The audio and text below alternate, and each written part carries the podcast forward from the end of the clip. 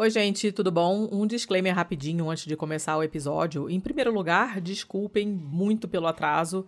Uh, esse episódio deu muito errado do ponto de vista técnico. Um outro episódio que a gente já tinha gravado é, teve um problema técnico também e foi perdido. A gente vai ter que regravar.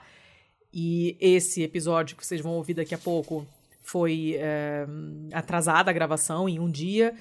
Então acabou que ficou sobrou menos tempo para editar também e teve problemas técnicos com o computador também com esse episódio.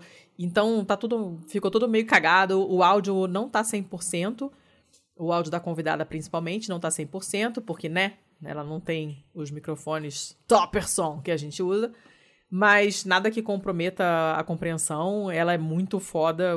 Tudo que ela falou é muito maneiro. Eu tenho certeza absoluta que vocês vão relevar uh, os, as falhas do áudio que vocês podem ou não perceber, né? Porque o Thiago conserta as coisas aí na medida do possível.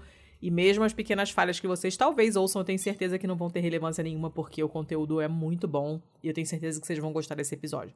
Uma outra coisa, a gente queria que vocês aproveitassem para ouvir a gente no Vira Casacas. Eu e o Thiago gravamos um episódio do Vira, e já não me lembro o número, tô com preguiça de procurar, mas cá tem lá que vocês vão achar. A gente divulgou bastante nas redes sociais.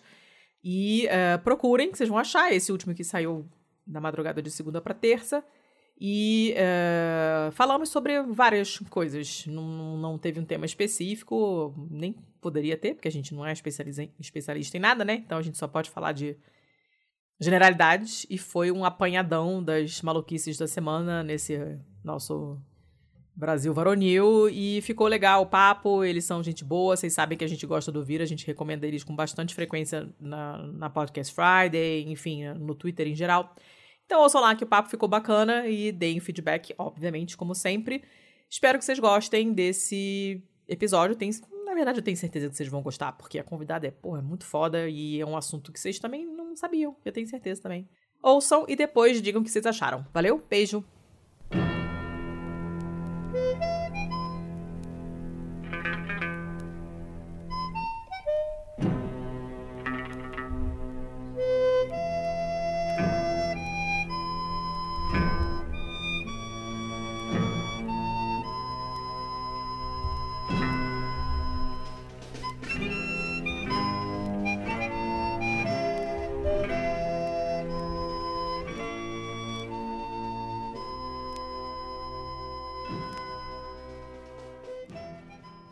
Sejam muito bem-vindos, pistoleiros e pistoleiras. Esse é o seu Pistolando Podcast número 57. Eu sou o Thiago Correa. E eu sou a Letícia Dacker.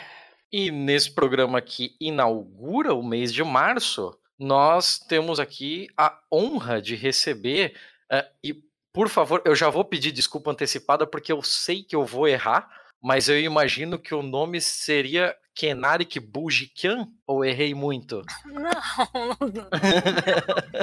é, bom, esse é o nome mesmo, é que é um nome diferente, então eu sou chamada de muitas formas. Sem problemas. Meu nome é Kenarik Bujikian.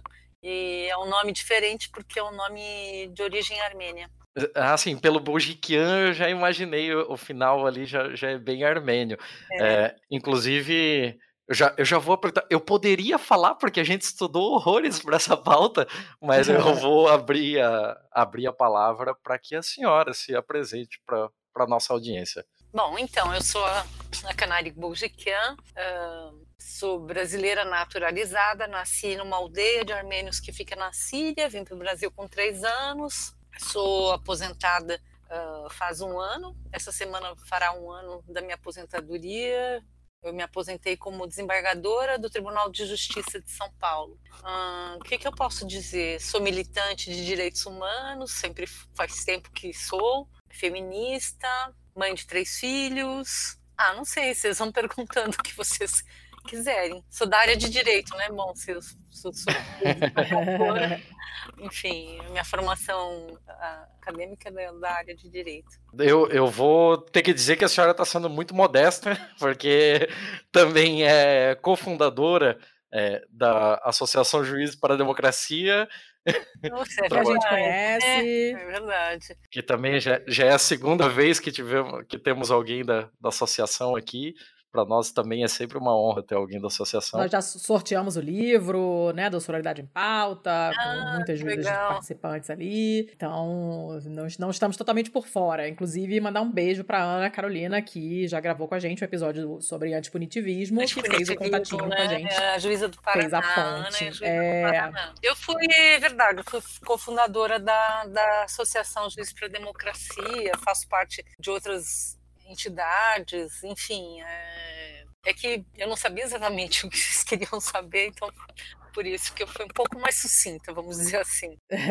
ah, mas a, deixa, a, gente deixa essa parte justamente bem aberta, que é para a pessoa falar o que ela quiser mesmo, né? Dona, Dona Letícia, você quer perguntar alguma coisa da carreira, alguma coisa um pouco mais aberta, antes da gente entrar no tema um pouco mais central do episódio? Ah. Depois eu pergunto, porque senão a gente vai vai ficar um, vai ficar uma lacuna e vai, vai complicar a compreensão de quem está ouvindo. Começa começa você com as suas perguntinhas. É, eu, eu vou fazer uma perguntinha antes da gente entrar no, no que nos saltou aos olhos para fazer esse episódio.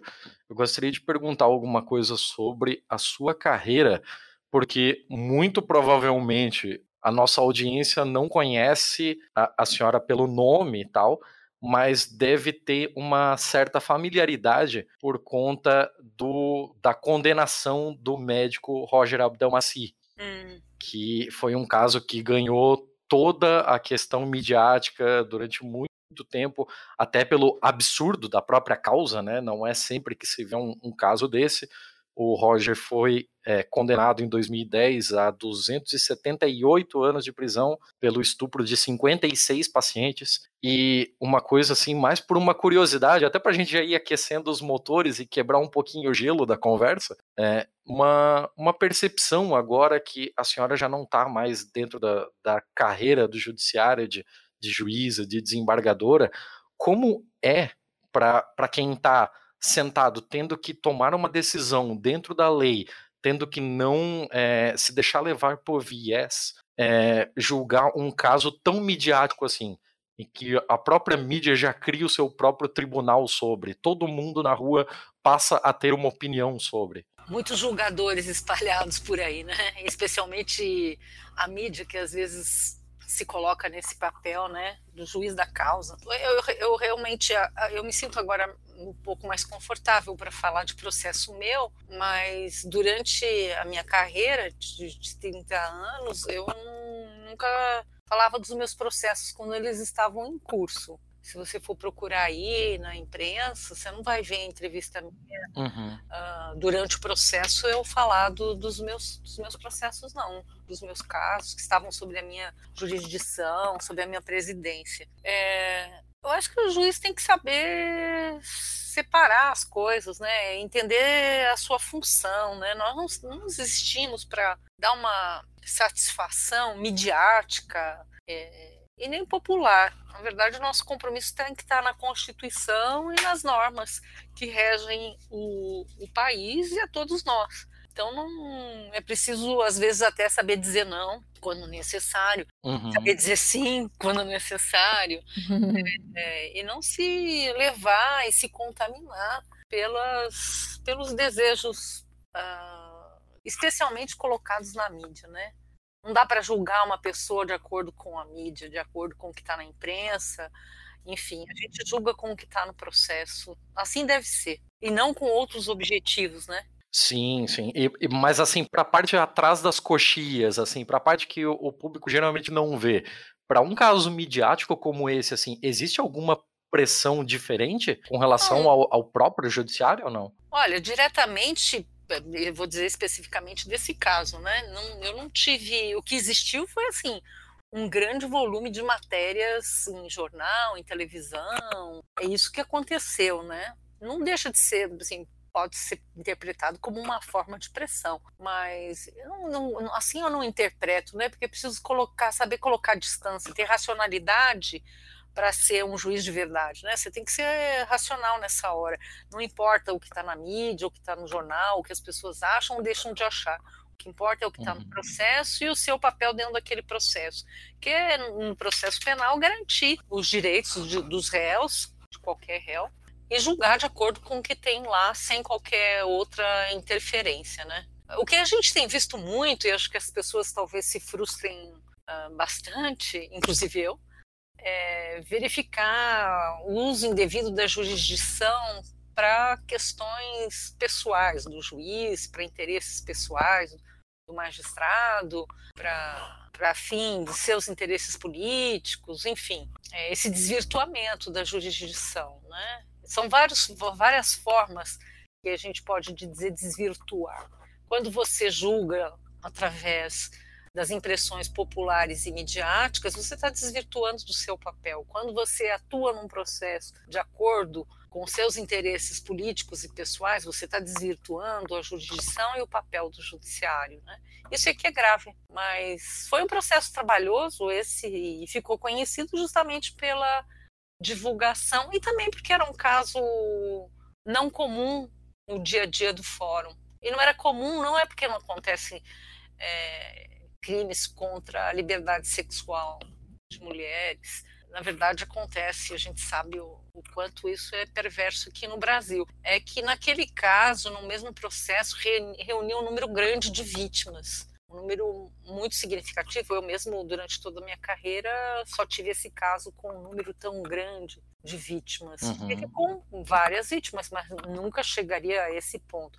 Segundo, o réu era uma pessoa muito conhecida dos meios midiáticos, né? Aparecia sempre em imprensa, enfim, televisão, esse tipo de coisa. E, enfim, acho que isso tudo tornou a situação é, mais conhecida de, da população, enfim. Mas aprendi muito com esse processo. Cada processo é uma, é uma grande aprendizagem. A gente pensa que é, chega um certo tempo, que eu já era uma juíza assim, antiga, né, já na carreira. Experiente. Gente já viu é, bastante coisa, né, já viu quase tudo, mas a gente se surpreende sempre. Sempre aparecem coisas novas, situações inusitadas, inesperadas, enfim. Mas é, é um dos processos de tantos e tantos que eu, que eu trabalhei, só que ele ficou mais conhecido. Sim. Uh, Letícia? Oi. Alguma coisa ou não? Não, eu tô. Não, eu tô. Eu quero que a gente entre no, no, no assunto principal, porque agora a gente já tem um, uma ideiazinha da, da carreira e o, né, de como que ela é, enfrenta esses processos né, pesados, digamos assim, né? E o que a gente vai falar agora é um assunto bem pesado também. Então foi uma introduçãozinha bacana. Entra aí você no assunto. É, a gente, a gente só descobriu assim, de repente, eu estava lendo algumas notícias e tal, e aí eu descobri que a senhora foi participar do colóquio internacional para um tribunal popular sobre os crimes da Minustah no Haiti. Eu fiquei, cacete, do que que, o que que significa isso? O que que aconteceu que eu não estou sabendo? E o que a gente já tinha é, ideia e tal, porque até é de conhecimento público notório que volta e meia acontece isso com relação a capacetes azuis, é questão de exploração sexual do, da, das populações que eles estariam lá para ajudar, e, a gente sabe que não é exatamente isso que está acontecendo sempre e tal. Mas aí apareceu um negócio completamente maluco, assim, que eu não tinha ideia com relação a militares do Nepal que foram mandados para lá. Então eu gostaria que a senhora nos explicasse exatamente do, do que se trata tudo isso. Tá. Então, vamos dizer, por que, que eu fui para lá, né? Eu faço parte de uma outra associação, chama a BJD, Associação Brasileira de Juristas pela Democracia. E também tenho vinculação, em razão da minha militância, com movimentos populares, né? Em razão dessa conexão movimentos populares e uma a realização deste colóquio que aconteceu no finalzinho do ano, uh, do ano passado, 2019, eu acabei participando como convidada do colóquio internacional que tratou da, da, de uma avaliação dos movimentos populares lá do Haiti em relação à MINUSTAH. E teve participação, era um colóquio internacional, teve participação de pessoas de vários países, enfim, foi um evento grande, de três dias, intenso, muito intenso. E então o colóquio foi com essa finalidade. Então a minha participação vai dessa interlocução dos movimentos populares, que uh, com uh, a, e representando a, a, BJD. Bem, o que a gente constata e, e é um isolamento do Haiti, né? Tentativa de isolar as informações do que aconteceram nesse período da MINUSTAH. É, bom, eu pra, não sei se todo mundo sabe, né, das circunstâncias, mas em 2004, nos Estados Unidos, você vai me interrompendo, por favor, porque às vezes eu desato a falar. Ah, mas é isso mesmo que a gente quer. A gente quer explicação detalhadinha, pode falar à vontade. Então, em 2004, Estados Unidos entra e sequestra um presidente de Haiti e leva para uma região da África. Uh, após essa ação dos Estados Unidos, uh, é que a ONU decide enviar uma. Isso é tudo irregular, né? Porque não se poderia entrar lá inicialmente sem qualquer determinação da ONU, etc, etc. Foi tudo feito de forma é, absolutamente irregular e violenta. Depois que eles fazem isso, eles mandam a tal da missão que é conhecida como MINUSTAH. MINUSTAH é a missão das Nações Unidas para a estabilização do Haiti. É uhum. É isso que é, MINUSTAH quer dizer. O MINUSTAH ficou de fevereiro de 2000, o golpe lá, o, o sequestro do presidente pelos Estados Unidos, foi em fevereiro de 2004, então a MINUSTAH vem depois de, de 29 de fevereiro uh, e vai até 2017. Então é um longo período que eles permanecem lá. Eles uhum. dão um nome de missão de paz para estabilização, etc. e tal. Bem, enfim, passados esse período todo, houve alguma estabilização, alterou o quadro do que ocorria? No Haiti não, não aconteceu nada disso. Na verdade, a gente sabe que não é nada, não é essa a razão. Que é, é, claro que havia instabilidade, sim, havia instabilidade, havia problemas sérios no Haiti, sim, existia isso. Porém, é, nada a justificar aquela intervenção da, da ONU. E tudo foi vendido para todo mundo, e para nós brasileiros também, para mim também, que aquilo era uma missão de paz, alguma coisa humanitária, e não, é nada disso que aconteceu, né? Não era, o objetivo, sinceramente, não foi esse. E o saldo, nem no discurso pode ser dito que se resolveu. Quando eles falam, ah, então a estabilidade, etc e tal, que vamos resolver. Resolveu a estabilidade? Evidente que não. Ah, eles ocuparam um país tiram a soberania de um país, o povo fica absolutamente vulnerável a essas forças estrangeiras, das quais uma delas é o Brasil. O Brasil ficou com a força militar nesse período todo, um número gigantesco, quase 40 mil uh, soldados estiveram lá, né? É muita e, gente, né? Muita gente, muita gente. E aí, uh, o país não está economicamente melhor, porque tem toda uma, uma conduta realizada nessa época. A que interesses eles atenderam? Foi interesse dos, do povo haitiano? É evidente que não foi, né? Eles consideraram a cultura haitiana, não, eu digo até cultura econômica. Então, por exemplo, até antes da, da, da chegada da, do, do Minustah, 70% da população se dedicava à agricultura. Foi nisso que eles cuidaram? Foi isso que foi feito? Alguma coisa nessa área? Não, não foi nisso. Eles desvirtuaram, deram forças para o que eles chamam de zonas francas, né? Uhum. E aí, quem, quem ocupa a Zona Franca são multinacionais. Multinacionais que vão lá explorar mão de obra baratíssima baratíssima. Para vocês terem uma ideia, é, as costureiras lá foi muita empresa têxtil num, num, determinado período, né? Nesse, na época do Minustar, né? Uhum. É, mas veja, a, se instalaram várias, mas o Haiti não podia tarifar a produção têxtil que ia para os Estados Unidos, por exemplo. Sabe quanto ganhava uma costureira é, por Eu hora? não consigo nem imaginar. Meio, é meio, meio centavo Cara, de dólar. Meu Deus, vontade de chorar. Isso é uma coisa. É muito, Nossa. Vontade de chorar. É muito louco que foi feito lá, sabe? Então, assim, isso eu estou querendo dizer só com um, um, pequeno retrato de. Porque isso aí é uma coisa muito mais longa e muita gente mais capacitada desse, dessa análise econômica do que aconteceu lá pode conversar com vocês. Isso é só para dar uma ideia de que a gente foi muito enganado com a história das, da missão de paz, um projeto humanitário. Bem, tirando todo esse aspecto, que é o pano de fundo de tudo, em 2010 nós tivemos lá no Haiti uh, um terremoto 13 de janeiro de 2010. O país mais pobre das Américas enfrenta a sua maior tragédia. Um terremoto no Haiti, o pior em 200 anos, devasta o país. As autoridades falam que o número de mortos pode passar de 100 mil. 11 militares brasileiros que integram a Força de Paz da ONU estão entre eles. E também a fundadora da Pastoral da Criança, Zilda Arnes, atingida quando estava numa igreja na capital Porto Príncipe. O prédio da ONU desaba e deixa centenas de desaparecidos. Parentes das vítimas do Brasil vivem angústia da procura por notícias. O mundo se mobiliza para ajuda humanitária.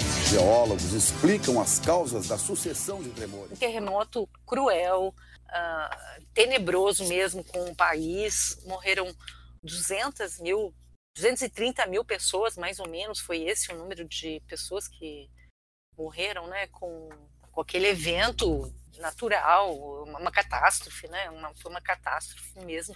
600 mil pessoas tiveram que ser deslocadas. Então, assim, foi, foi, uma, foi uma tragédia uma tragédia. Foi uma, foi uma das coisas mais tristes que eu já vi na minha vida, porque você vê um país é, que já é paupérrimo e que você sabe que não vai conseguir se reconstruir depois de uma coisa dessa, desse porte. É, foi muito desolador de assistir. É. É, com relação ao, ao, terremoto, se eu não me engano, até a própria capital foi tirada de Porto Príncipe, né? Porque o epicentro foi muito próximo do, é. de Porto Príncipe, destruiu a cidade que tinha a melhor infraestrutura da, do, do, país inteiro e, inclusive, a capital foi transferida.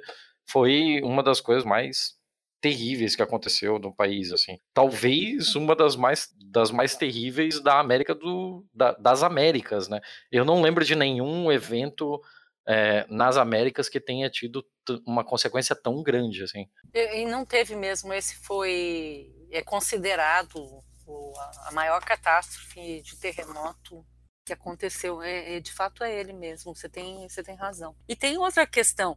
Quando teve terremoto, todo mundo achou, e o receio foi, que pudesse ter epidemias, né? Uhum. uhum. Tendo visto a situação precária do país e o que acontece depois de um terremoto. Mas passado 10 meses, isso foi o terremoto foi no início do ano de 2010, né? Passados 10 meses, não tinha acontecido nada, ou seja, é, o que se se receava que fosse acontecer em sequência, né? Porque é uma tragédia, é uma tragédia. As fotos da época são, são terríveis. São, é, são dilacerantes, é, são terríveis.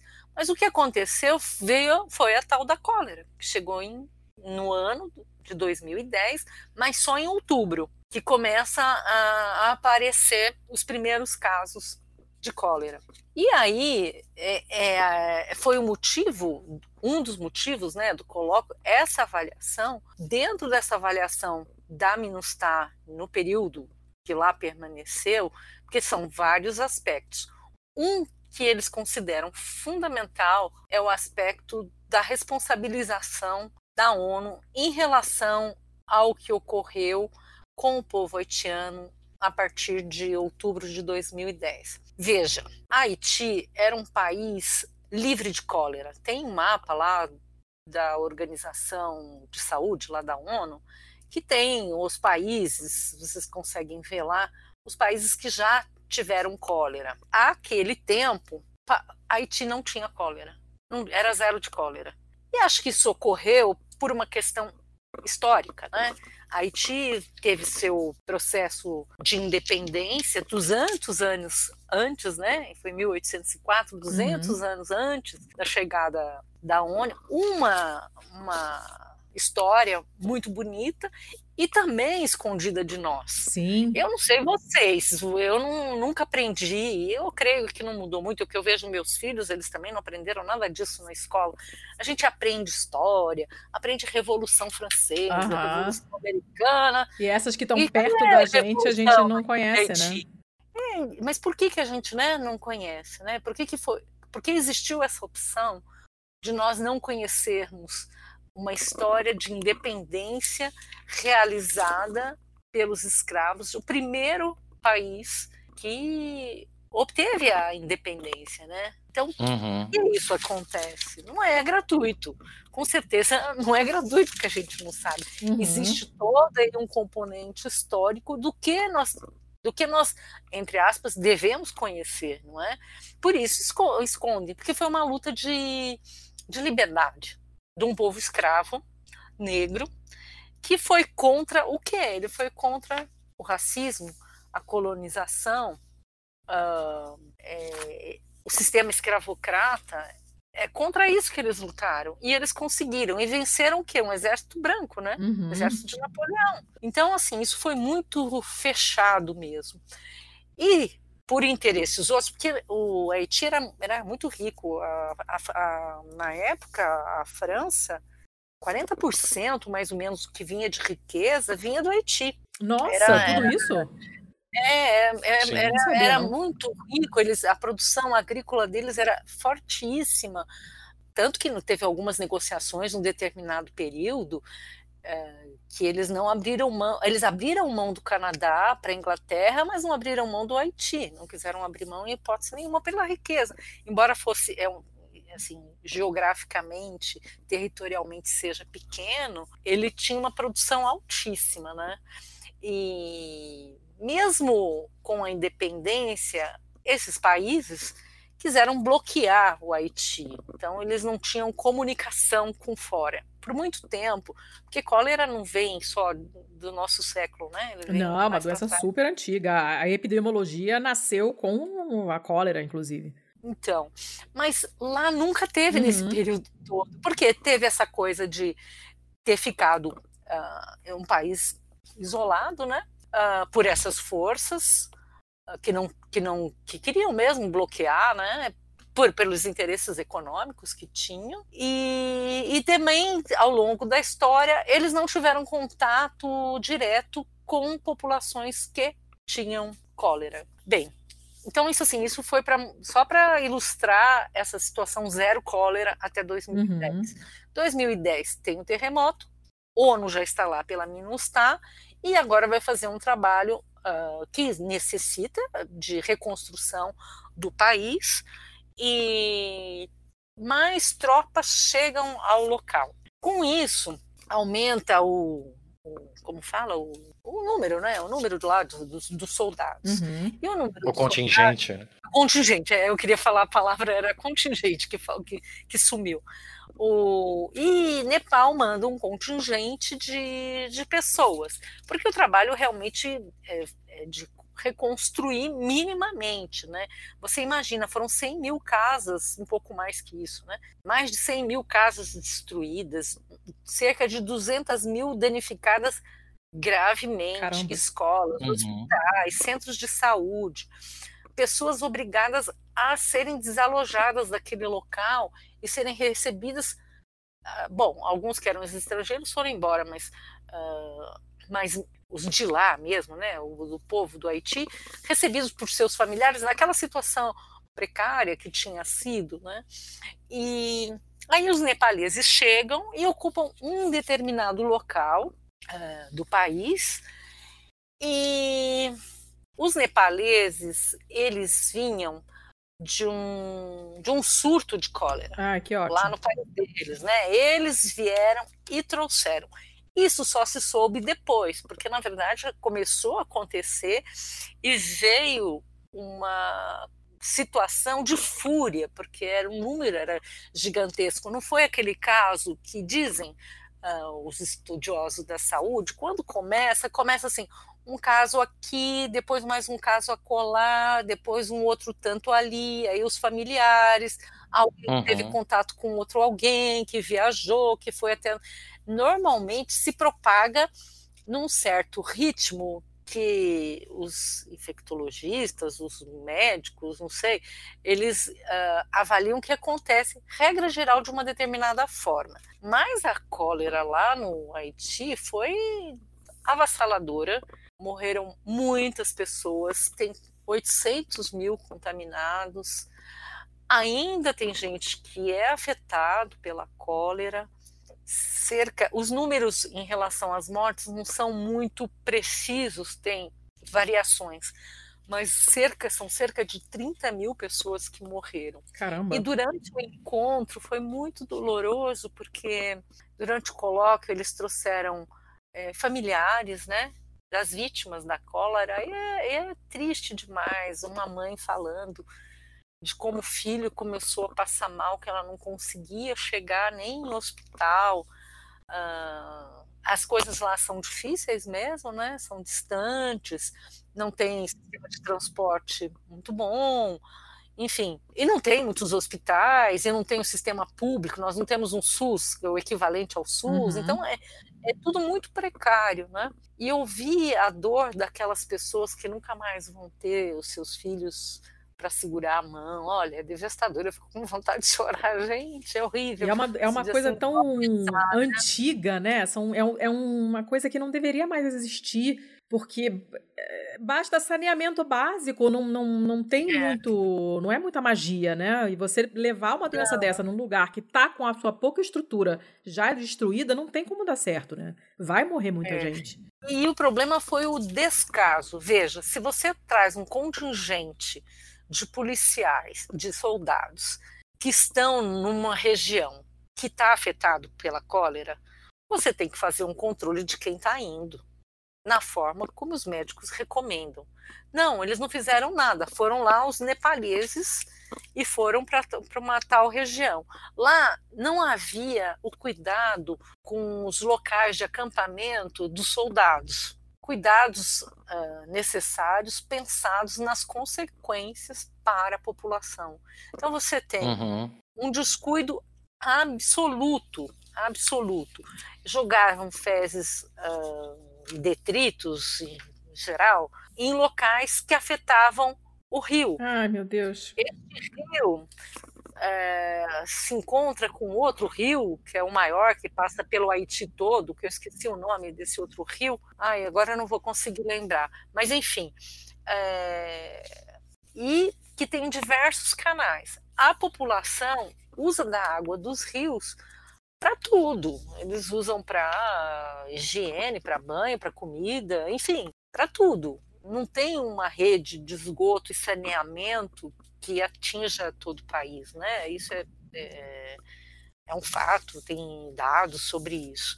O que aconteceu foi isso. Eles uh, desrespeitaram completamente qualquer regra, mandaram pessoas infectadas pelo, pela cólera que tinham, né, que foram que vieram do Nepal com isso, e depois foi feito um exame e, e verificado que o vebrião era o mesmo daquele uh, que veio de Nepal. Hum. Então era, era o mesmo Vebrião, então não só dava, podia ser porque não. Não dava nem para dizer, não, não fui eu, né? Não... É, logo no começo, na verdade, ninguém entendeu o que aconteceu, né? Porque foi assim. Ah. Era aí que eu ia perguntar, inclusive, quanto tempo levou até que as pessoas ligassem as duas coisas? Então, eu não sei exatamente quando foi, mas parece que lá atrás já começaram a ter as dúvidas e começaram a verificar, enfim. E aí eu sei que teve uma foto que chegaram a tirar do local de, dessa onde ficavam os nepaleses, os nepaleses, né? É, tem uma foto que foi tirada e foram feitos vários levantamentos a partir dessa necessidade que tinham de reconstruir o país. Em que sentido? Reparar essas vítimas e também a sociedade, né? Os nepaleses, eles é, os nepaleses não, desculpa, os haitianos, que o povo de Haiti, o Haiti, o país. E aí a descoberta foi através dos médicos que começaram a fazer os exames, jornalistas que tiraram foto do, de determinado local, é, relatórios que foram produzidos. Dali é que se começa a compreender melhor o que vinha acontecendo, né?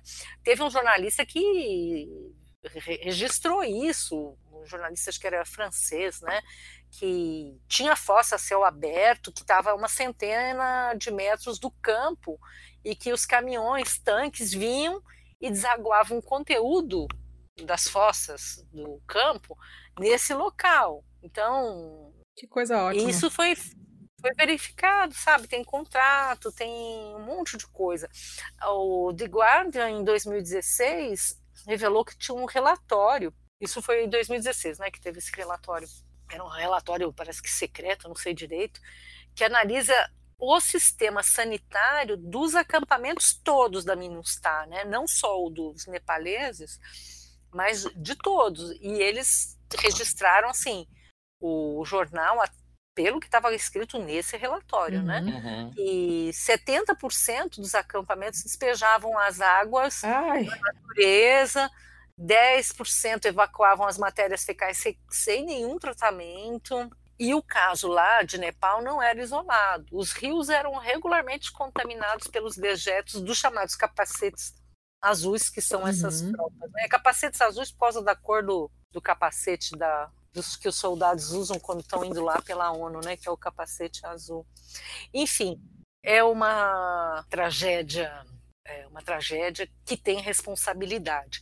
Os Estados Unidos foram muito perversos, os Estados, desculpa, não os Estados Unidos, a ONU foi muito perversa e por quê? Porque ela não, ela evitou a todo modo assumir responsabilidade, né? É, e fez de que forma? Primeiro negou que tivesse qualquer relação, depois dizia que não tinha nenhuma responsabilidade e demorou muito a ter uma palavra de admissão mesmo, né? De dizer somos os responsáveis, etc. E tal. Só em 2006 o secretário-geral da ONU fala uh, da cólera, né? Na época, o secretário era o Sérgio Não, Vieira não, de não, Mello? O Ban Ki-moon. era Ban Ki-moon já? Ah, uhum. Ah, o Ban Ki-moon, o secretário-geral mesmo, certo. Né? É, só ali que ele fala, ele reconhece publicamente, ele dá alguns números, né? Que ele falou em 800 mil atingidos, 10 mil perderam vida. Lá tem outros registros, né? Uh, que eles estão levantando a população, que indicam que o número é 30 mil. Uh, esses 800 mil já está quase perto de um Nossa. milhão. Então, assim, é, ele fala que é hora do sistema das Nações Unidas a enfrentarem efetivamente, né? E ele fala que, em nome das Nações Unidas, nós nos desculpamos com o povo haitiano.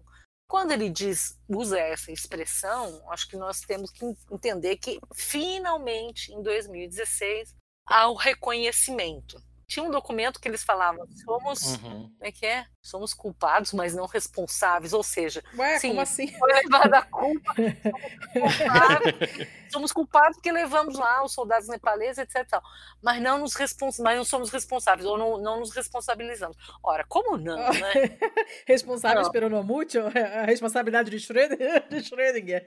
Ai, gente. Kenarik, eu, eu gostaria de fazer uma pergunta, porque essa é justamente a parte que aí começa a fugir da nossa alçada, a gente já começa a não compreender mais como é que funciona a questão de autonomia das coisas. Durante todo esse período, a liderança do, da MINUSTAH foi do Brasil. Então, o Brasil tinha algum tipo de poder de tomada de decisão para poder ter chegado para a ONU e, e dito: não, nepaleses não, a gente prefere que traga de outro país ou alguma coisa assim. Como é que se deu essa escolha dos soldados nepaleses para ir para lá? O Nepal se oferece, a ONU convoca? Como funciona isso? Isso é um sistema ONU. O Brasil não. Não manda nada. É, não é bem assim. Não mandava tanto assim. O Brasil é, tinha um papel que era da força. É, o Brasil era encarregado da força militar, vamos dizer assim, né? Da organização militar era brasileira. Então era um aspecto. Mas quem mandou naquilo tudo não foi o Brasil.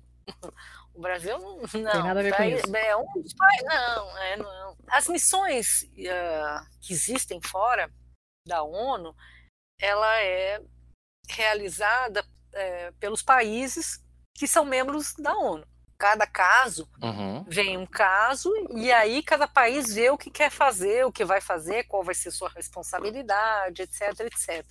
Por exemplo, na parte econômica, o Brasil não, Não apitou nada. não apitou nada, não apitou nada. Sim. Não, não apitou nada. Então, assim, é, não é o Brasil, é uma responsabilidade Da da, ONU. ONU. Hum. A gente sabe que nesse, nos Estados Unidos tem um, um papel nessa questão muito forte, né? Então, não é na parte econômica quem tocava, vamos dizer assim, eram os Estados Unidos, não Como é? sempre, né? Não, não são os outros, não, não, eram, não era o Brasil. Ma- Mas assim, de alguma forma, pelo comando da operação ter sido do Brasil e como toda a infraestrutura anterior ao terremoto já eram das bases brasileiras, existe a possibilidade de alguma parte da responsabilidade sobre isso aí sobre o comando militar brasileiro? Eu, não, eu entendo que quando a missão é da ONU, quem tem que responder é a ONU. Isso Certo. se dá através, bom, vamos dizer, ah, precisa, nós vamos ressarcir economicamente. Aí os países que fazem parte da ONU têm que fazer, dar esse suporte econômico, se o caso, entendeu? Se tiver dinheiro, não sei como vai fazer a par, como da onde vai tirar esse dinheiro.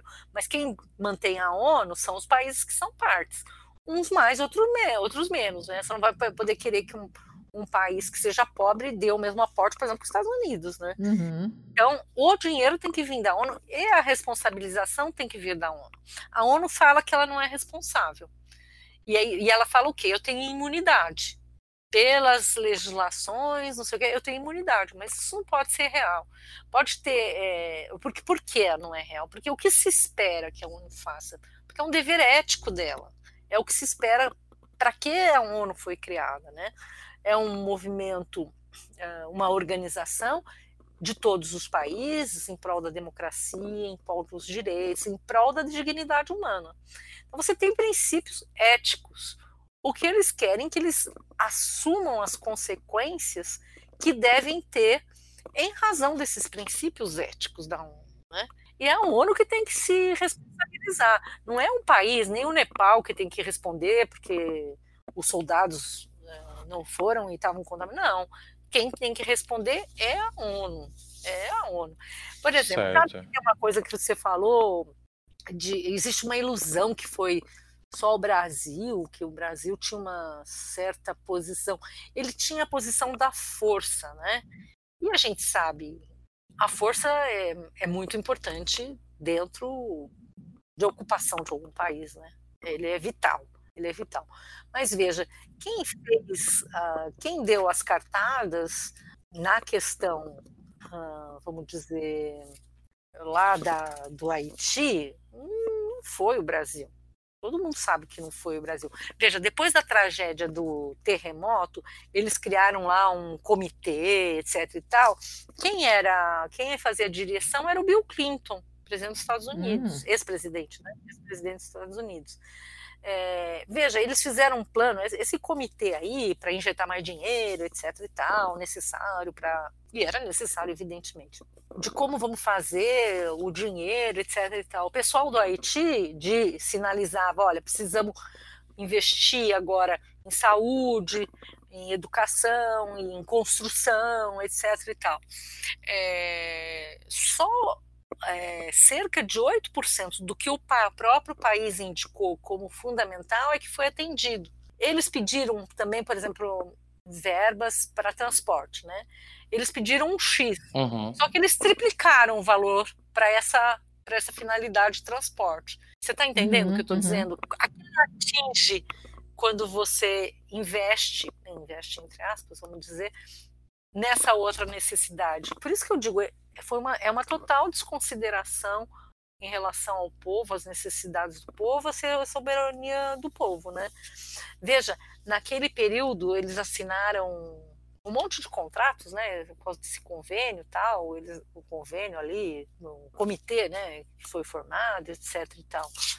Quem se beneficiou desse, desses contratos? Foi o pessoal das empresas que tinham? Nunca, nunca é, né? Não americanas, foram as empresas americanas, né? É, então, assim, tem muito interesse que está em volta, tem muita situação envolvida, e aí não é correto dizer que o Brasil é que seria, pelo fato de, estar tá comandando as forças militares no local durante a ocupação, fosse o responsável.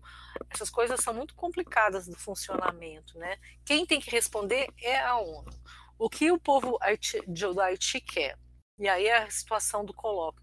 Nós queremos que essa situação tenha o reparo devido. Foi muito interessante, sabe? Teve um médico que deu uma palestra lá, que fez toda a explicação de como aconteceu, como foram, onde estavam os focos, o número de pessoas, a... bom, enfim.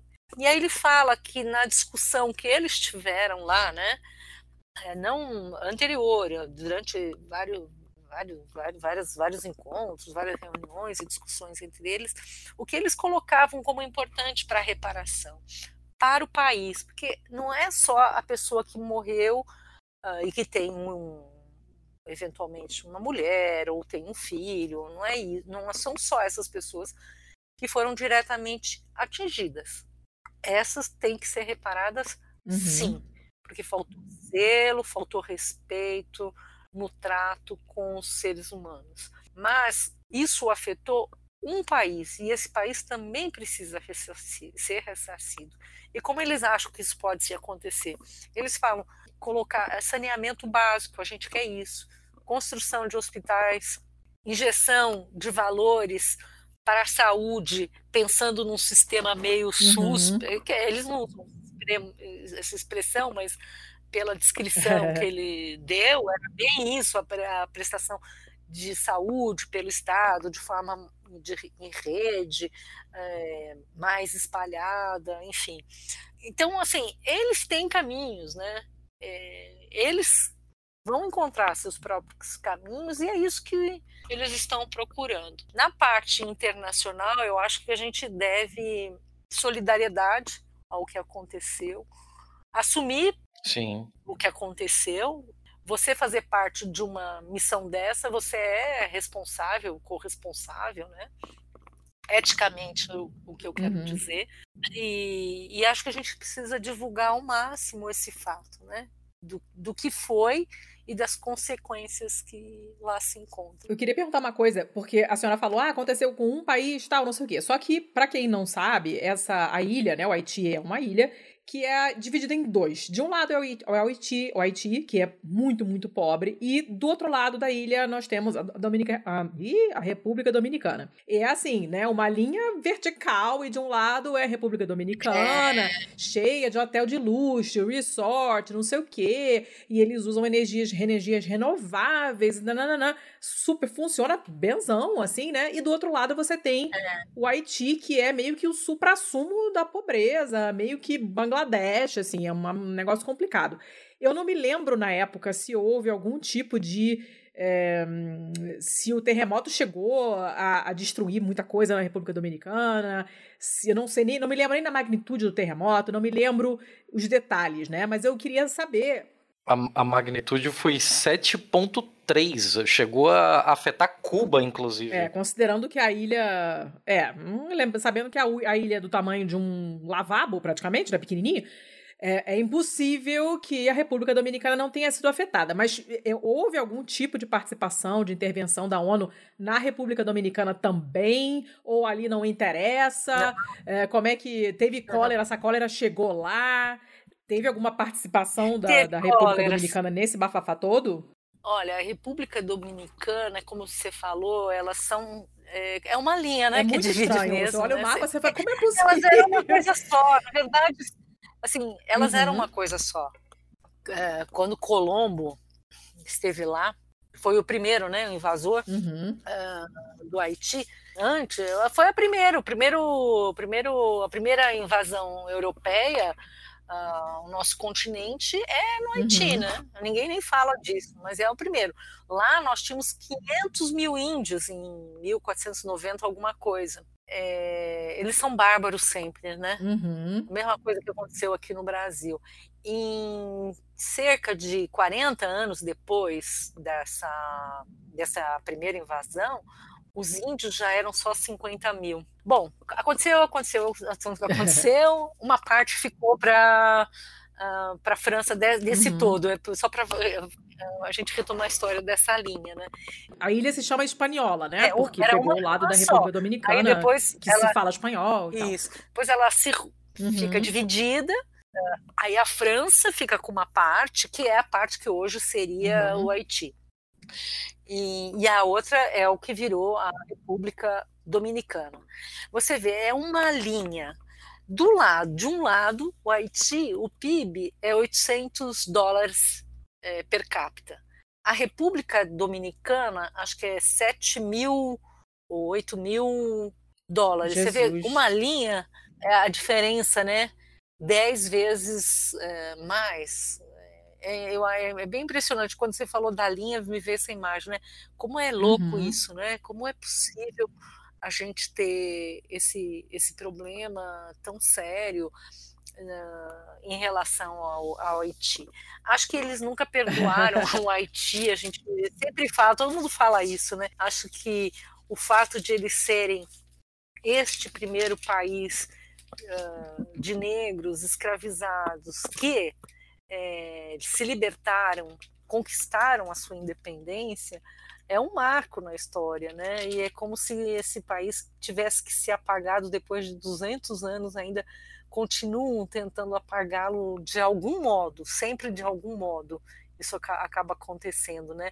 E é uhum. interessante porque você tem um país que ele é um povo que ele é, serve de um exemplo, a melhor palavra, serve de inspiração uhum. aos movimentos do panafricanismo, é, eles são inspiração para todos os que vêm depois e até o presente ainda são, né? Aliás, agora está acontecendo lá nesse momento, seria bom até a gente acompanhar nesse momento que eu quero dizer, nessa, nesse início de março, até acho que o dia 8 de março, ou 9, eu não sei exatamente, a Comissão Interamericana de Direitos Humanos está está realizando as suas sessões lá no Haiti. E tem questões de brasileiros, de movimento negro, uh, que está levando várias questões importantes, especialmente a violência policial, o genocídio dos jovens negros, enfim. Mas é, só fiz essa parte porque eu lembrei que nesse momento lá está acontecendo alguma coisa dessa. E tem vinculação, uhum. porque você é, é, o apagar né, de, um, de um povo, de um país, era o que eles sempre acho que fizeram, né? Sim, sim. É, uma, uma coisa que agora, agora voltando para toda essa questão da MINUSTAH no Haiti e tal, agora a gente volta para aquele problema de, pô, se você tem uma polícia cometendo crimes, para quem é que você liga, né? Uhum. Então, a gente tem essa dicotomia muito clara de que a, a ONU é o bonzinho que vai para lá para é, reconstruir as instituições, para pacificar e tal. E o Brasil foi encantado por esse canto da sereia, muito de olho numa comissão de segurança, no Conselho de Segurança da ONU, né? A época em que o Brasil era a menina dos olhos da diplomacia e tal, e acabou entrando nessa talvez uma roubada, a gente pode discutir isso depois. Mas a, como é que fica esse processo daqui para frente? Assim, ó, quando a ONU comete algo desse tipo e procura-se uma responsabilização, para quem se recorre? Como é o processo de, de entrar com uma, com uma reclamação, com uma comissão e tal, é, tentando reaver esse tipo de dano frente à ONU? É, então, eu acho que, a rigor, é, você não deveria ter essa necessidade, porque você espera que a ONU, pelo que foi criada, pelos princípios que ela deve, é, deve se reger, você não pensa que ela poderia ter esse tipo de postura. A verdade é que o Haiti, caso o Haiti, começa a ser um desgaste também para a ONU, né? Quando essas questões todas da cólera vêm à tona, especialmente da cólera, não estou falando nem do conjunto da, da missão, né? Uh, porque a avaliação da missão é que foi um fracasso. Eles vendem como se tudo tivesse ficado ótimo, maravilhoso, mas não tem estabilização, eles não se reconstruíram nesse período. Se reconstruíram, tem casa, ok, Exatamente. tem casa. Mas e um plano para recuperar a agricultura, por exemplo, do país? O que foi feito? Até porque não interessa, né? Não, não, interessa reconstituir então, a economia do jeito que era antes, né? É, então, assim, existem críticas em relação ao resultado MINUSTAH, mas especificamente em relação à cólera, acaba sendo uma coisa muito gritante, né? E em razão dessas, uh, desses relatórios que vieram à tona, de todos esses dados, é que depois de muito tempo, imagina, demorou seis anos para o secretário-geral admitir essa responsabilização, essa ou culpabilização, eles ainda não a responsabilidade que é reparar danos, eles ainda não fizeram, né?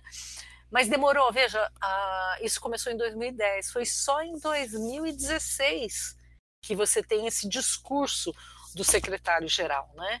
Falando da, dessa responsabilidade, etc e tal, fazer isso, isso, aquilo, etc e tal, que ainda não foi realizado. Você não, quer dizer, qual é o canal? O canal tem que ser a própria ONU e a pressão dos países em relação à ONU. Por isso que a solidariedade internacional é importante. É importante que cada país, movimento, organizações pressionem a ONU para que isso se converta uh, num outro papel e num outro modo de agir. Não será a última missão da ONU, suponho. Infelizmente, é melhor que nunca tivesse mais esse tipo de, de missão, uma missão que pisa em cima da soberania de um povo, uma missão que pisa na cultura de um povo, uma missão que tem interesses econômicos. O Brasil, eu não sei se entrou numa roubada, eu diria que o Brasil cumpriu um péssimo papel. Claro que tem algumas ações que você pode dizer que são humanitárias, eu não estou tirando nem essa vertente, não estou dizendo que, que, que, não, que não é para fazer, mas existem formas de você colaborar e ser solidário enquanto país. Não é ocupando o país. Exato. Ocupar um país não é alguma coisa importante e necessária fazer. Você pode mandar médicos, equipe de médicos, né? É, que alguns países fazem isso. Você pode mandar competências em algumas áreas que sejam as necessárias, mas quem tem que uhum. resolver é o próprio país, né? É o próprio país. E não vir uma força externa que aniquile toda a vivência e a forma de ser de um país, né? É muito triste. É, chega a ser uma violência à soberania mesmo, né? Nossa, total. Isso, isso me remete à, à notícia que a gente comentou no último episódio do, do leite em pó e tal, e eu tô pensando no, no na, na, grandeza e na beleza do trabalho da Fiocruz, que além de instalar, de abrir bancos de leite humano em outros países, é, eles abrem um banco de leite e a maior parte do trabalho é a formação de pessoal local para que eles saibam manejar e, e, fazer manutenção e utilizar e fazer o controle de qualidade desses, desses postos, desses locais onde tem esse banco de leite e abrir outros bancos de leite no seu país e, quem sabe, conseguir levar para outros países também, né? E o pulo do gato é exatamente esse, porque é muito fácil você chegar lá, abrir é, uma coisa que deixa o país dependente de você que instalou a parada lá, né? E outra coisa é você ensinar a pescar, entre muitas aspas, porque essa expressão foi, né, totalmente Sim, é, cooptada é, pelo lado errado, mas é, esse é um caso em que você realmente você tem que tem uma maneira de você fazer isso dando independência para quem está recebendo essa ajuda, né? Porque senão você cria uma dependência da, da, da, da, esmola de outras pessoas que é uma reação em cadeia e esse país fica suco, enfim, fica não funciona. E, e, não funciona, né? Não funciona. Essa intervenção externa no processo político do país é, não funciona. O Jamin Nustá saiu, não tinha mais condições de ficar lá, havia muita reação popular. Eles nunca, o povo haitiano nunca se vergou. É impressionante. Eles são muito, sim, fortes, muito. É muito interessante que eles é, com todos os problemas, eles não se curvaram, continuam lutando e querem e eternamente lutarão pela sua real independência, né? Conseguiram tirar as tropas Uh, a missão propriamente dita. Não é que não tenha, tem até alguma ação da ONU no momento ainda tem, mas mais ligada ao sistema de justiça, enfim. Mas é, é uma situação de extrema desigualdade, é uma situação que não se dá visibilidade a tudo que realmente aconteceu. É uma espécie de um bloqueio, né? um bloqueio midiático, e a gente uhum. sabe a quem pertence a grande mídia, não é só no Brasil, em outros lugares também. Então é muito difícil, mas eu acredito na solidariedade que a gente pode construir, né? Então o meu sentido de, de lá foi um pouco conhecer e levar a solidariedade. E espero que a gente consiga fazer esse tribunal popular para a ONU ser julgada. É, a ideia deles é realmente construir um tribunal popular e colocar a ONU no banco dos réus E assim sensibilizando, e quem sabe assim eles possam efetivamente é, assumir as suas responsabilidades com tanto de violações que eles cometeram. É muito terrível, né? Porque é um, é um órgão que é para defender uh, de violações. E quando comete, através de uma sua missão, não assume, tenta esconder, depois diz que é porque o país era pobre, não tinha rede de esgoto. Uhum. Bom, sempre nunca teve, né? Nunca teve, nunca teve cólera. Então, quer dizer, depois não tinha mais como fugir por causa de todos os relatórios, os dados médicos que foram levantados. Uhum. E dois, demora seis anos para isso.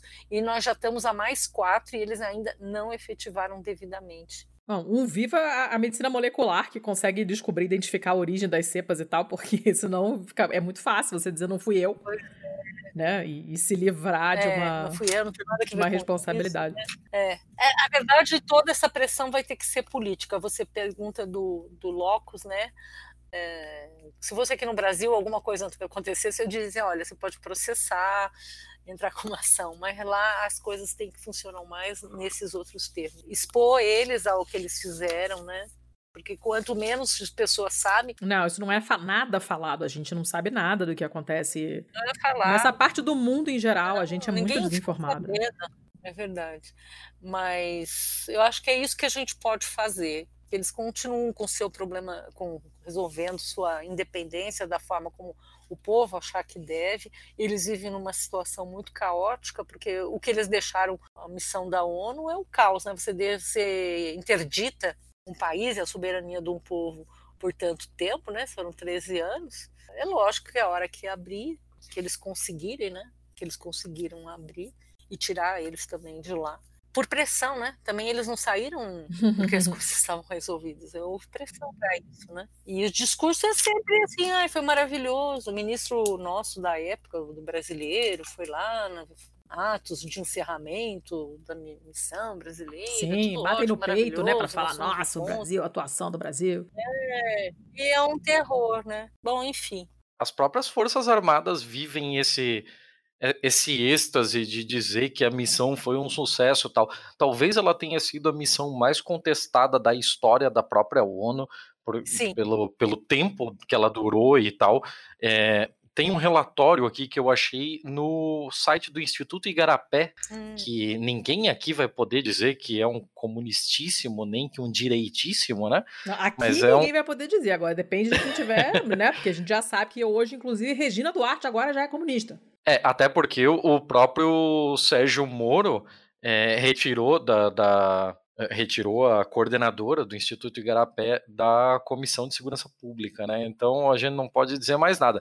Mas voltando ao relatório, esse relatório havia sido feito junto com o Centro Conjunto de Operações de Paz do Brasil e ele é um, ele é um uma coletânea de relatórios de uma série de pessoas que trabalhou na Minustah e tal, e um dos textos que me chamou a atenção aqui é um texto do coronel Marcos Venício Mendonça, que o título é Brasil no Haiti, um caso de sucesso, é. em que eu abro aspas aqui para um trecho dele que ele diz: admirados da maneira pela qual a população haitiana respondia aos gestos de amizade e apreço do soldado brasileiro, a maneira de atuar em Porto Príncipe recebeu da comunidade internacional o nome de Brazilian Soft Power.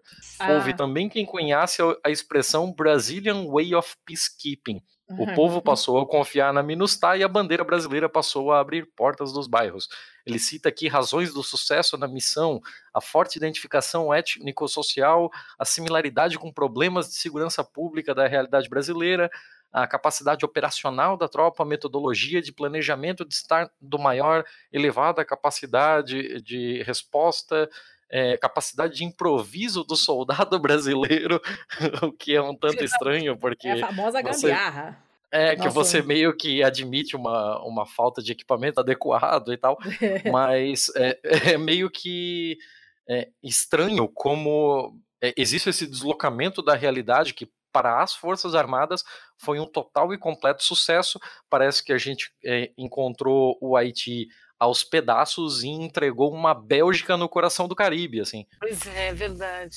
Mas uh, uma coisa também tem que ser dita sobre esse papel dos militares é que o Haiti acabou sendo um grande laboratório, sabe, de ocupação militar. Uhum. Então, assim, um test drive, um grande test drive que eles tiveram lá e depois de algum modo aplicado nas uh, no Rio de Janeiro, né? Nas ocupações das uhum. favelas. Que Foi também um... deu super certo, Sim. deu muito certo. Eles Sim, tiveram, nas próprias operações. É, eles tiveram um grande laboratório lá, Haiti foi um grande laboratório para o Brasil nesse tema da militarização dos espaços. É, Exatamente. É, essa é uma outra, uma outra questão. Enfim, muita coisa, né? Mas eu fico muito contente de ter vindo falar com vocês. Agradeço que vocês vão falar com as pessoas sobre o Haiti. E é, e é muito bom mesmo. É, uma última coisa para a gente poder fechar o assunto Haiti é como se dá agora esse processo, esse trâmite para que esse tribunal popular possa ser implementado? Olha, são as organizações populares que estão articulando a realização deste esse evento, né? A gente sabe que ao longo da história vários tribunais populares foram realizados para denunciar essas situações e, e com isso conseguiram dar alguma repercussão e até com resultados. Existe um grupo grande que que desde lá anda conversando, deve ter um encontro em breve, daqui a uns dois meses, acho que terá um outro encontro para a organização desse tribunal, que ainda não sei onde vai ser realizado. Talvez até em mais de um lugar, não sei. Isso tudo está sendo discutido com eles da forma como eles acharem melhor. Mas o que está acontecendo é isso: movimentos populares do Haiti conversando com movimentos populares de outros lugares, representantes de outros lugares, é, têm conversado para formatar da melhor forma possível esse tribunal popular, que vai acontecer. E aí vocês noticiam Certamente noticiaremos. Uma última coisinha, última mesmo. É, a gente. A, essa é a última mesmo. A gente colocou outras, outros links também na pauta. E tudo isso que a gente está mencionando, como sempre, tem link para é, relacionados ao episódio, não necessariamente coisas que a gente mencionou, mas coisas relacionadas ao episódio, estão todas na postagem, como sempre. E a gente tem também é, é, links para notícias que falam de casos de abuso sexual, de violência sexual, de é, soldados da ONU que estupravam as mulheres, ou então que de alguma forma estimulavam a prostituição e muitos casos de crianças que foram abandonadas, filhos de né, crianças, filhas de soldados da ONU com mulheres 265 haitianas. crianças. É, isso só nesse artigo que a gente está vendo aqui, né? E elas falam uhum. lá, não, eles davam umas moedinhas pra gente para botar um bebê na nossa barriga. Isso também está sendo é, é, tratado da mesma maneira como essa coisa da cólera? Tem alguma coisa separada tratando disso de outra forma? Quem que está vendo isso? É, lá, como é que está sendo visto? No, durante o colóquio nós tivemos uma, uma das palestrantes é uma grande feminista de lá e ela fez esses relatos. Depois nós fomos até uma organização feminista em que elas relataram o que acontecia, o que aconteceu com as mulheres. É um problema sério, é, não é pequeno, é um número bem considerável mesmo eu acho que é mais, muito mais do que esse número que vocês falaram, uhum. salvo engano, que não tenho agora de cabeça. O Tribunal Popular agora ele vai partir da questão da cólera, este, este específico, mas uh, existem vários movimentos de lá que estão discutindo as consequências, né? Porque alguns, as, as crianças estão crescendo, né? Uhum. Nós estamos em 2020. Já passou bastante tempo, né? É, tem, tem crianças, tem jovens, e agora se avaliam as consequências, os impactos na vida dessas crianças, enfim. Mas existe um grande movimento de mulheres feministas. Elas são muito fortes, as mulheres lá, viu? Muito fortes. As mulheres, as mulheres caribenhas, em geral, são danadas, né? Verdade, verdade. Foi muito bom ter ido lá e conhecer essa. Triste, muito triste, mas é, não deve ser fácil mesmo, né? E por mais que a gente esteja acostumado com pobreza no Brasil, eu acho que o nível de miséria que a gente sabe que tem lá, eu acho que a gente não conhece aqui. É. é saber dessa violência que o Brasil ajudou a praticar, de algum modo, pelo fato de ter ter participado dessa ocupação, porque a gente fala da cola, mas é toda a missão, né? Que direito tem a ONU de, de sequestrar um presidente e depois só é, se valer da ONU os Estados Unidos para levar uhum. uma missão a pretexto da paz, etc, etc. Então é, É muito difícil, mas eles não se dobraram e a gente tem a obrigação de ser solidário com eles, como eu disse. Show. Ouçam a propósito, ouçam, tem um episódio do Vira Casacas sobre a, a, Revolução do Haiti. Eu tinha marcado aqui o nome do. O número do episódio é óbvio que eu já esqueci, é, mas eu já vou achar aqui. É o episódio 139 sobre a Revolução Haitiana. Foi saiu no final do ano passado, em novembro. E é um episódio bem bacana. E pra gente que nunca ouviu falar disso e realmente não estudou isso na escola, eu nunca tinha ouvido falar disso na minha vida. Tiago certamente sabe, sabia porque ele gosta dessas coisas, mas eu não, não me aprofundo nesses assuntos normalmente, então é, eu desconhecia totalmente, foi bem bacana de ouvir, vale muito a pena mesmo. E, e aí você, quando você escuta, você entende por que, que a gente não estuda isso, né? Por que, que isso não é apresentado pra gente na escola. É uma coisa muito perigosa, é uma inspiração muito Essa perigosa. já é a sua recomendação cultural? Não, não é minha recomendação cultural, é só um adendo. é só um adendo. É bem bacana, ficou um programa legal. Ok. Eu vou apensar a essa, a essa recomendação aí, ah. o episódio do Brasil Latino, ah, programa ah, da USP sobre sim, a América sim, Latina, sim. que também tem um episódio sobre o Haiti e é muito, muito bom. Inclusive, é, lá no começo nós falamos né, sobre a, a questão da, da independência haitiana, que é uma independência que todo mundo procura esconder, porque é uma independência de escravos, uma, a primeira independência negra, primeira independência das Américas, uma força incrível, e tem um caos bem interessante com relação ao Simão Bolívar, né, que quando ele ainda estava é, coletando recursos, tanto recursos humanos, quanto armas, quanto dinheiro, para começar uma incursão pela independência da Gran Colômbia, ele foi ao Haiti é, em solicitação de, de ajuda tal, e uh, os governantes do Haiti falaram para ele que ele receberia tudo o que ele precisasse com uma única condição: todo e qualquer território que fosse é, libertado, deixado independente pelas tropas de Bolívar, deveria automaticamente ter escravidão abolida. Isso é um, uma dá um senso de solidariedade de, de classe e de raça incrível assim. O, o Haiti é, é uma inspiração para muita gente. Mas eu acho que a gente precisa fechar esse episódio precisa. já agradecendo muito a, a senhora, dona Kenarik, por é, nos dar essa pequena aula aqui sobre tudo que está acontecendo e poder mostrar para nossa audiência também que eu imagino que pouquíssimos deles é, saibam sobre o que aconteceu com relação ao Haiti e o que está acontecendo com relação a essa solicitação de um tribunal popular. Então, para poder liberar, eu só vou solicitar a nossa, o nosso quadro A Balada do Pistoleiro, que é onde a gente recebe recomendações. A gente fala que é recomendações culturais, mas na é verdade tudo, vale é tudo, tudo. É tudo. Vale de lugares, livros, filmes, pratos de comida, vale tudo. Então, tá. É, bom, se o pessoal tiver em São Paulo, vai começar a mostra internacional de teatro de 2020. Então, quem estiver em São Paulo vai ter aí uma temporada muito bacana, com muitas atividades, vários horários. Você coloca aí Mostra Internacional de Teatro 2020, que você vai ter uma série de opções de coisas para fazer.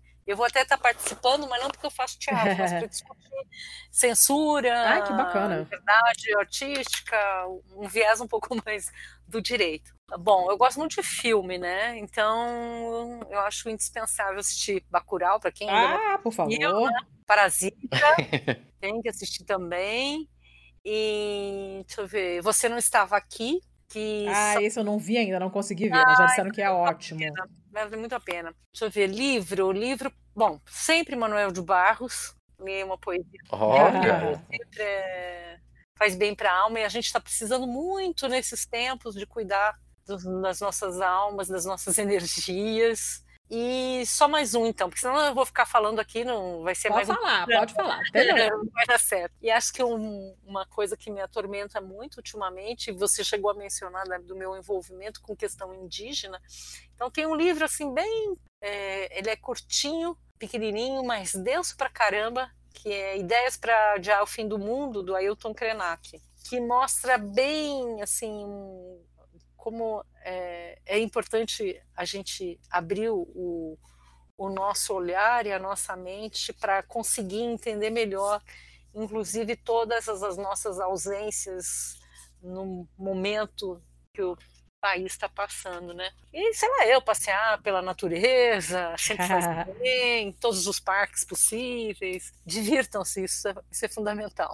Perfeito. Esse livrinho a gente já a gente já sorteou esse livro aqui. Ah é? A gente não é, a gente não conseguiu gravar um programa sobre ele, mas é, escrevi um texto bem curtinho no nosso site sobre ele. A gente sorteou, veio um exemplar a mais. Quem ganhou foi o Matheus Barreto. Beijo, Matheus. Hum. E, uh, e ele é uma gracinha, ele é um livrinho bem legal mesmo, vale uma a pena. palestra, né? Em cima de uma palestra que ele deu. Sim, sim, sim, né? Foi transcrição de algumas palestras e tal, mas é bem. Ele é pequenininho, inclusive de tamanho mesmo, a capa. Tipo, ele é, não é só fininho, ele é pequenininho e é uma gracinha, né? É verdade. E a gente precisa ler essas coisas mesmo, não, não tem a menor dúvida. É isso aí. Tá, seu Thiago, vamos lá. Ah, eu vou ser rápido e rasteiro, eu estive andando fazendo umas pesquisas aí, porque eu, eu simplesmente não consigo desligar de história, de política, é dessas é coisas. Então eu resolvi que nesse final de semana eu ia baixar uns relatórios lá da, da do Museu de Londres e comecei a pesquisar sobre um, uma operação acontecida na Segunda Guerra chamada Operação Anthropoid, em que um, uma tropa, uma brigada de, de soldados da República Tcheca, aliás, da Tchecoslováquia na época ainda, é, foi treinada em solo br britânico e depois levada às escondidas para Praga para que lá eles pudessem é, executar essa operação Anthropoid, que foi a operação que assassinou o nazista de mais alto cargo durante toda a guerra, que foi o Heinrich. E o Heinrich, inclusive, foi o mentor, foi o, idealizador da solução final. Então boa, é um cara que é um cara que mereceu foi muito pouco, na verdade, e a história da operação em si é muito interessante, então eu recomendo tanto a pesquisa sobre a Operação Anthropoid, quanto um filme chamado Anthropoid, em, em inglês, e saiu como Operação Anthropoid, em português, que conta a história dessa, dessa operação e dos bravos tchecos que fizeram isso tudo acontecer e a história deles é sensacional, muito boa mesmo. O filme não é aquilo tudo, uhum. ele não foi muito bem ranqueado por aí, mas eu recomendo, não tô nem aí. Pode recomendar, beleza. Como chama? É Anthropoid. A-N-T-H-R-O P-O-I-D. Legal. Marcadinho aqui. Eu vou mandar também os links dos episódios sobre o Haiti para a senhora ouvir, que são bem legais. A minha dica, como sempre, não tem nada a ver com o tema, sempre. Vocês sabem que eu não consigo, eu só lembro uma semana depois. É que nem quando alguém te insulta e você só pensa na resposta no mês seguinte, quando você tá tomando banho, né? As minhas indicações eu só penso no mês seguinte. A minha não tem nada a ver, é um livro que eu acabei de ler uh, anteontem. Foi um presente de uma amiga portuguesa, a Lia Ferreira. Esse livro é de uma autora portuguesa chamada Isabela Figueiredo. Eu nunca tinha ouvido falar dela. A, a Lia me mandou, eu não me lembro nem do que, que a gente estava falando, tava comentando com alguma coisa de, de, de, livro no Instagram e ali resolveu que ia me mandar esse livro de presente. Uh, se chama A Gorda. Né? E óbvio que eu me interessei porque, né, gorda. E é, nem é tanto o tema central do livro, o fato dela ser gorda e tal, mas é muito interessante, é uma história que vai e vem no tempo, não, não segue muito uma ordem cronológica, você tem que prestar atenção para você não se perder um pouco nisso. A personagem principal é bem, interessante, os, a maneira com que a autora descreve assim as coisas, e não só as coisas, mas as sensações da personagem principal. O livro é narrado na primeira pessoa. Uh, e a maneira como ela descreve as coisas que ela está sentindo e tal é muito interessante. É um jeito de escrever diferente do que a gente está habituado. E, enfim, eu gostei bastante. Quando chegou no final do livro, eu acabei de chorar, lógico. Duas horas da manhã tava eu soluçando na cama e tal. Mas é, é, não é porque ele é arrasador, não é tristíssimo, sabe? É tristíssimo para mim que sou gorda. Mas é, é uma história interessante, legal e ela escreve realmente de uma maneira muito boa. Gostei muito de ter lido esse livro, então um beijo pra Lia. Uh, e essa é a minha indicação de hoje, mas eu ainda tenho que dar um beijo, mandar um beijo pra Aline Hack, que já gravou aqui com a gente sobre justiça reprodutiva. A Aline, lá do podcast Olhares, que vocês estão carecas de conhecer, que me pediu um beijo hoje, então estou mandando o beijo. Essa é a minha dica. Perfeito. Eu acho que com isso podemos fechar o episódio de hoje. Podemos é isso mesmo? Podemos fechar. Vocês já sabem, arroba pistolandopod no Insta, no Twitter, contato arroba pistolando.com no e-mail. Nosso site lindo, maravilhoso é o pistolando.com. Se quiserem ajudar a gente com os caraminguais mensais, vocês já sabem também, catarse.me barra pistolando. Vesteesquerda.com.br, o cupom de desconto é o pistolando10, pistola 10, desculpem, para vocês ganharem 10% de desconto. E eu acho que é isso, né? Arroba Mulheres Podcasters, vocês já sabem.